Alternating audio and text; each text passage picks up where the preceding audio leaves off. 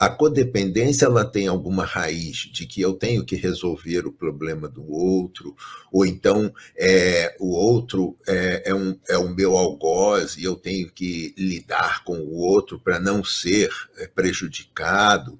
Então, esses relacionamentos que eu acabo explicando para mim são todos superficiais.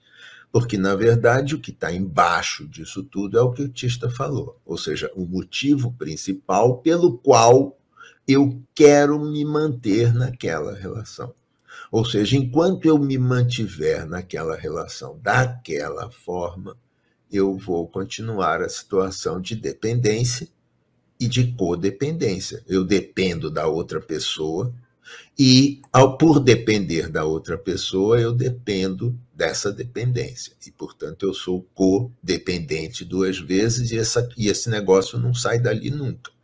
Então, a, a, a pergunta da Leila é pertinente nesse passo, né? ou seja, é, é, essa, esse processo aí, ele, ele, ele tem uma origem na autoestima? Certamente tem, claro. Porque, na verdade, você está abrindo mão de você mesmo para poder colocar o outro, o, a, o interlocutor, o interlocutor como sendo responsável pela sua felicidade. E aí mora o problema.